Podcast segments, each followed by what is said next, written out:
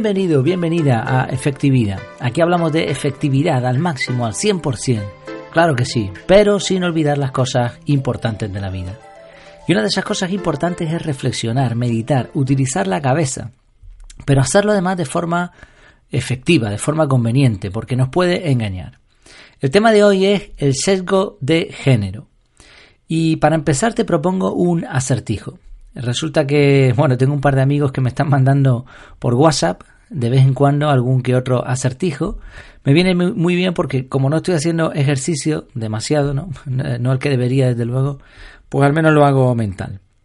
Bueno, yo lo comparto contigo a ver qué te parece. El acertijo es el siguiente. Un padre y su hijo viajan en coche.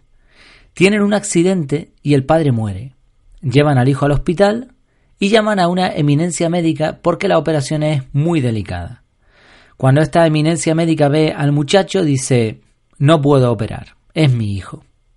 ¿Cómo es posible? Te lo repito de nuevo. Un padre y su hijo viajan en coche. Tienen un accidente y el padre muere. Llevan al hijo a un hospital y llaman a una eminencia médica porque la operación es muy delicada. Cuando ve al muchacho dice, no puedo operar, es mi hijo. ¿Cómo es posible?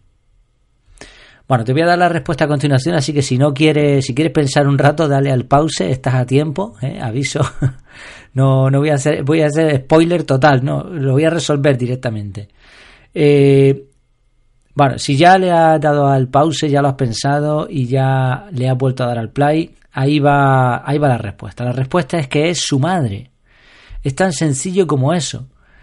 Mm, el padre y el, hijo van en el coche, el padre muere, cuando llegan al hospital llaman a una eminencia médica y dice, es mi hijo, porque esa eminencia médica es su madre. ¿Cuál es el, truco del acertijo? Mm, a, la mayoría de la gente, a otros no, no, no sé cuál, en qué caso estarás tú, pero a la mayoría les cuesta mucho descifrar el acertijo porque dan por sentado que esta eminencia médica es un hombre, es un varón. Entonces, claro, dice, bueno, ¿cómo va a ser el hijo si el padre murió en el coche. Un, hijo no puede tener dos padres varones, ¿no?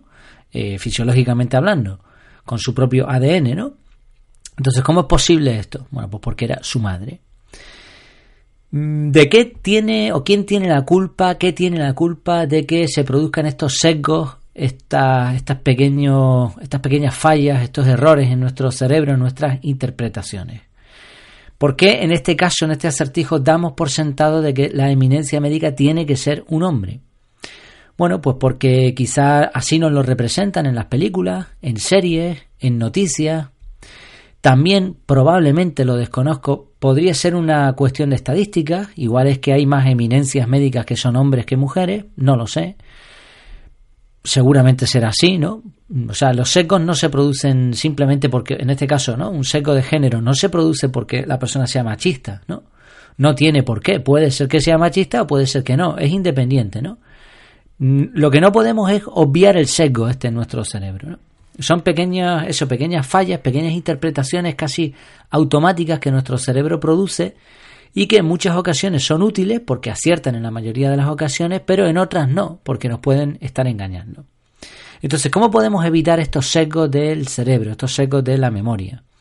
Pues en primer lugar, cuando te presenten un acertijo o en cualquier ocasión, ¿no? cuando tú veas una situación, antes de llegar a una conclusión, antes de hacer un juicio, es bueno hacerse un pequeño resumen de la situación e incluso anotar en un papel los puntos que a las conclusiones a las que tú llegas y después intentar demostrarlas empíricamente, ¿no? Con hechos, con datos contrastados. Por ejemplo, aquí diríamos, un padre y su hijo viajan en coche.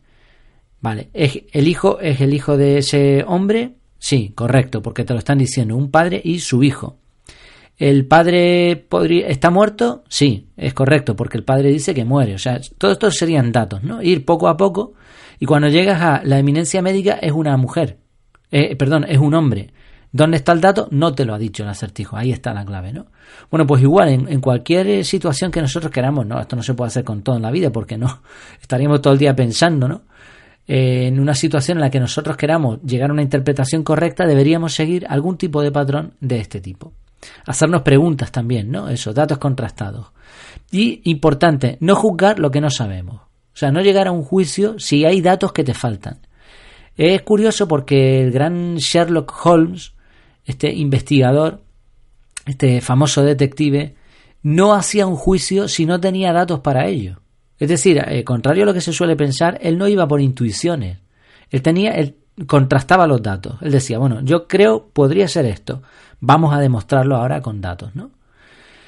Entonces, un par de preguntas para tener en cuenta esto de los sesgos. La primera, ¿cuánto te está afectando? ¿Reconoces que te afecta, por ejemplo, el sesgo de género? Eh, ¿Eres capaz de luchar contra ese sesgo o te da exactamente igual? Eso ya sí que sería una muestra de machismo o no, ¿no? De machismo, de feminismo. De... Son palabras un poco. realmente no son representativas, ¿no? Son palabras que quizás se han quedado anticuadas, pero bueno, da igual. ¿Tienes algún tipo de sesgo? ¿Eres capaz de reconocerlo? ¿Eres capaz de luchar contra ese sesgo? Sesgo, por no decir aquí, ya casi prejuicio, ¿no? Si ya es una cuestión intencionada. Te voy a dejar en las notas de este episodio algunos enlaces que hablan más de este tema tan interesante. Uno de ellos es de mujeresconciencia.com. Aquí se analiza ya exhaustivamente el sesgo de género en la ciencia. También un, blog de psicoactiva.com los principales secos de memoria. Dejaré además la infografía que han hecho, que está súper bien, resumiendo un montón de secos que cuando los veas. Bueno, de hecho, tengo, tengo aquí algunos de ellos. Mm, lo voy a abrir un segundito y te digo algunos de ellos porque están muy bien. Eh, por ejemplo, tienes el sesgo de. Bueno, no, no lo voy a poder ver. A ver.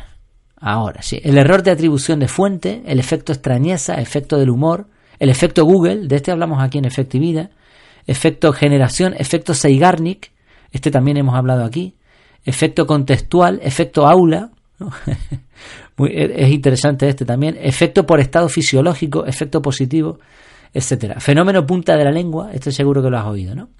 Bueno, son un montón de sesgos, de problemas, problemas, eh, fallitos que puede tener nuestro cerebro que, son útiles en muchos casos, pero que en otros, ya digo, nos pueden eh, llevar a una conclusión errónea. Y también dejaré un enlace a un artículo de efectividad que se tituló Los seis ciegos y el elefante, que demuestra muy bien también que no nos podemos empecinar en una conclusión porque quizás no tenemos el cuadro completo.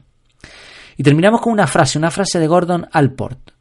Él, este doctor, investigó la personalidad humana, dedicó toda su vida a ello, y una de sus frases muy interesantes dice, las personas que son conscientes o que se avergüenzan de sus prejuicios son también las que están en el camino de eliminarlos. Así que efectivamente, ¿no? Es lo que hablábamos antes. Un prejuicio, un sesgo, se convierte en prejuicio cuando uno no quiere eliminarlo, ¿no? Cuando uno no es consciente de él y no, no ve la necesidad de cambiar. Pues espero que te haya gustado este interesante tema, esto de los sesgos. Eh, hoy hemos visto el sesgo de género, pero ya digo, hay montones. Y que, pues si tienes interés, pues ahí tienes los enlaces, los dejaré en la página web, en efectividad.es, como siempre. Como yo voy diciendo últimamente, ahí tienes mi casa, ahí puedes encontrar este podcast, puedes compartir, puedes comentar también, me interesaría saber mucho tu opinión. Puedes contactarme con el formulario de contacto, poner estrellitas, compartir en redes sociales, todo lo que se puede hacer en cualquier otro canal lo tienes ahí en la página web. Así como suscribirte también, ¿eh? en la parte de abajo tienes un pequeño formulario de suscripción en donde simplemente te, te, mandaré un correo cuando se publique algo nuevo. Bueno, yo no te lo mando, te lo manda un sistema automático, pero vamos, como si fuera yo mismo. Pues nada más, espero que te haya gustado, hasta que nos volvamos a ver, hasta la próxima, que lo pases muy bien.